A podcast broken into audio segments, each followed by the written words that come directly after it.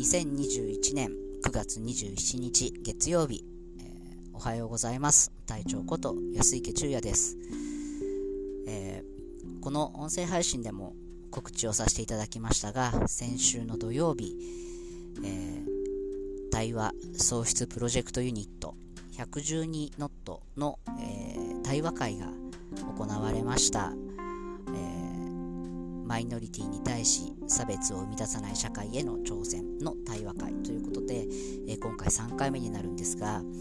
あの実は前日まで、え、参加者2名ということであのこの、ま、2名も本当にありがたいことなんですけれどその対話の効果というかパワーというか、えー、それを作り出すには、まあ、3名以上いた方が、うん、よりいいよねということでこの最低3人っていうところはすごくこの112ノットの中でもこだわっているところなんですね。で、えー、まああと1人なんとかしたいよねっていう話を、まあ、P としていて、えー、まあ、ただ待つというよりは何かアクションしてみようということであの録画をですね、あの、ズームで撮って、それをまあコミュニティの中で流そうっていうことになったんですけど、まあ、台本なしで、えー、つらつらと話したんですけれど、まあ、結局、まあ、2人の中では、まあ、何かかっこつけた言葉とか、うん、熱いメッセージを送るというよりは、このジレンマといいますかね、苦悩といいますかね、もうとにかく僕たちはその対話で社会を変えていきたいんだという、うん、思いみたいなものを、えー、素直な気持ちで、えー、つらつらと話してみた、まあ、その苦悩の様子をですね、えー、見ていただいた、まあ、5人の方が、えー、参加を決めていただいて、えー、当日7名という方に参加いただいて対話会が無事あの開催することができたんですね。でこのまあ、苦悩の様子を見て、えー、参加していただいた5名の方で最初から、まあ、出ようと決めていただいた2名の方この7名の方には本当に感謝なんですけど多分そのコメントなんかを拝見すると、まあ、今回出れなかったけれどなんとかこう予定がね調整できないかっていうふうに、えー、考えてくださった方あとはま予定をどうしても動かせないんだけれども応援してるよっていうような意味で、えー、いいねとかねそういうアクションの、えー、をしてくださった方、まあ、いろんな方があの動画を見て何か感じたりしてくださったんだろうなと思うと本当にありがたいなというふうに思っています。でこの2人から7人に増えたっていうこの5人増えたっていうことはその単純に数字で見える5人っていうのとは何だろうな。うん意味が違うって言ったらいいんでしょう意味じゃないな。何だろう。うん5人以上のパワーを感じたっていうんですかね。あのこういうことのもう積み重ねなんだよなって改めて思ったんですよね。あの僕まあ、エテを始めてから一つすごくこう、えー、気をつけているっていうのかな、うん、大事にしてることの一つにあの気配っていうのがあってですね。あのー、まあ僕本当にまあ白ものづくりにもデザインにも、えー、家具にも営業も経営も、まあ、全てが素人の状態でえーと、メーカーを立ち、まあ、立ち上げたというか立ち上がってしまったというかなんですよね。でその状態で僕が持ってるものって本当思いしかなかったんです。でその時にあの一番大事にしてたものが気配なんですよね。あの、ま、行くところもないので、ま飛び込みで職人さんのところに行ったり営業に行ったりとかするんですけどあのこまあ、その時は試作もないのでね、あの、アイデアを書いた本当に、まあ、ラフというか、えー、なんだろうな、いたずら書きみたいなものしか持ってないんですけど、その紙を持って一生懸命その子供たちの笑顔を作りたいんですっていうことを、まあ、伝えるわけですよね。で、その時に、あの、なんかわからないけど、こいつやるだろうなっていう気配を出そうみたいな、そういうことをねすごく感じてたんですでそれは今も同じであのまあ、何か一つプロジェクトを動かす時にそれがうまくいく保証なんてどこにもないですよね。あの、それがまあ正しいか正しいっていうのかな本当に社会のためになるのかみたいな確証もあるわけではない中でそれでも僕の話を112ノットの話を、えー、聞こうと思ってくれいただくには僕なんかこの、まあ、思いとそこから感じられる気配しかないと思うんですよね。この人たち本当に何かやるんじゃないかなっていう。なんか伝わりますかね？なんかあいいことしてるね。応援してますではなくてあなんかやるなこいつらみたいな。本当に何か変わるかもしれないっていう期待とはまた違う。なんかなんだろうな。期待に近いのかな。気配というか空気というかそれをすごくね僕は大事にしていて特にこの対話という中ではそれがまあ112ノットの2人っていうことじゃなくてそこに参加をしてくださった今回で言うと7人、えー、その前から参加してくださっている方々そういう方たちとなんかこの人たち起こしそうだなっていう、うん、なんか社会が動きそうだっていう気配みたいなものを届けたいなというふうに思ってるんですよね。まあ、午前中実は、まあ、あるちょっと重めの、あの、重 めではないけど、あの、えー、ちょっとまあアウェー感のある、あの、会議というかミーティングに僕ちょっとあの参加させていただいてですね、あの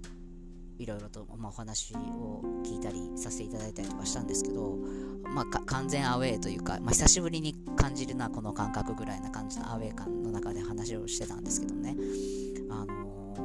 その時にももう入り口から入る時の気配っていうんですかね。なんかあこの人が来たらなんだろうドアを開けて「あのこんにちは」って入っていった時にその会議室の中の空気が変わるっていうんですかね。なんかこう重いかったなんか八方塞がりみたいななんかその空気があのなくなるとか、うん、なんだろうどうしようもう打つ手がないみたいなみんなが下を向いてしまいそうな時にあえてなんだろうな、うん、なんだろうまだまだ諦めるには早いままだあるはずだっていうなんかそのなんだろうな空気っていうそこに何かこうベストなアイデアがあるとか作戦とか戦略をたくさん手に持ってるってことではないにしてもなんかまあ、僕僕がというかあのはい部屋に入っていくことでそこの席にいることで何かまず空気を変えていくっていうことの気配を僕がいつも出せてるかみたいなことをすごく意識しています。で、まあ、この112ノットという、えー、ユニットなんですけれど本当に別にあの何かそういう、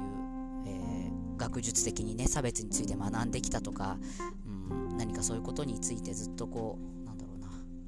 えー、まあ、例えば論文書いたとかね研究をしたとかっていう2人では全くないんですよね。本当にただ、うん、この社会の閉塞感というか、うん、このままの社会を次の子供たちに、えー、課題を積み残したまま、渡していいのかなっていう疑問だったりとか、うん、やるだけのことをやって次の世代に少しでもなんだろうな過ごしやすいというか誰一人一人残さないでみんなが幸せになっていくそんな社会に一歩でも近づいた状態でこの社会を次の世代に渡していきたいよねっていうそういう思いみたいなものだけを持った2人が、まあ、ある日突然立ち上げて、えー、いろんな方にいろんな方を、まあ、巻き込みながらというか支えていただきながらというかうん一緒に社会を変えていきたいなというふうに思っます。あのできるだけ音声配信では限られた時間だったりとか、うんまあ、声だけっていうこともあってまとまりのある話をしようと思ってあの項目なんかをね書いたりして、えー、それに沿ってお話をしたりとかするんですけど今日は何だろうなあのそういうことではなくて本当に感じたままを、えー、お伝えしたいなというふうにました、えー、ちょっと取り留めのない話になりましたけど土曜日、えー、本当に参加していただいた7名の皆さん、えそれからなんとか時間を調整しようと、えー、いろいろ動いてくださった方々、えいいねというボタンだったりとかでアクションをしてくださった反応してくださった方々え、またシェアをしてくださった方、えー、コメントくださった方当にありがとうございました、えー、無事開催することができました、えー、懲りずに、え112ノットはこれからですねあの、まあ、可能な限り毎月対話会を開いていきたいと思います。その都度、えモチーフが変わったりうんいろんな視点視座を、え変えながら、え差別って何だろうねっていうどうして差別って起こるのかな。僕たちにできることは何かないだろうか、そんなことを、えー、対話の中から少しでも確信に近づいていきたいなというふうに思っています、えー、まあ、ある方が社会の役割の一つが痛みの再分配っていうような言葉を使ってるんですね。あの喜びとか幸せとかそんなものをこうシェアする世の中ではあるんだけれどもその誰かの痛みを、えー、社会全体でなんだろうな分け合っていくっていうんですかね。そんな、えー、痛みの再分配が社会の役割じゃないかっていうようなことをおっしゃってた方がいてああその通りだななんて思いながらその言葉を読んでたんですけれど、えー、112ノットもうん差別について少しでもいい社会にどうしたら近づいていくのかっていうことについて、えー、引き続き皆さんと一緒に考えていきたいなというふうに思っています、えー、今日静岡はとても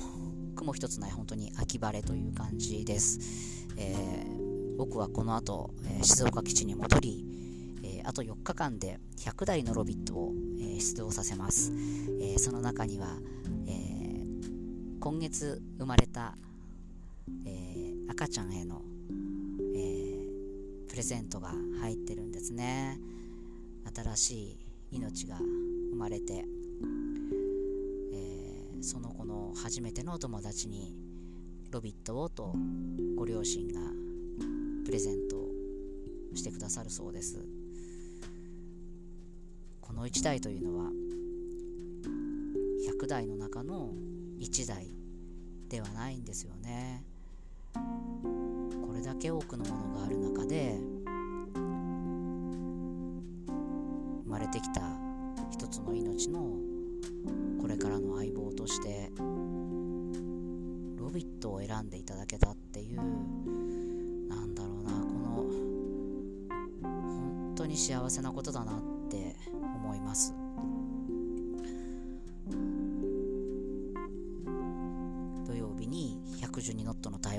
あり差別や誹謗中傷や、まあ、生きにくさについて考えた土曜日があってそして今日ロビットが一人新しい誕生した命のもとに、えー、出動していきます。どうかこの赤ちゃんが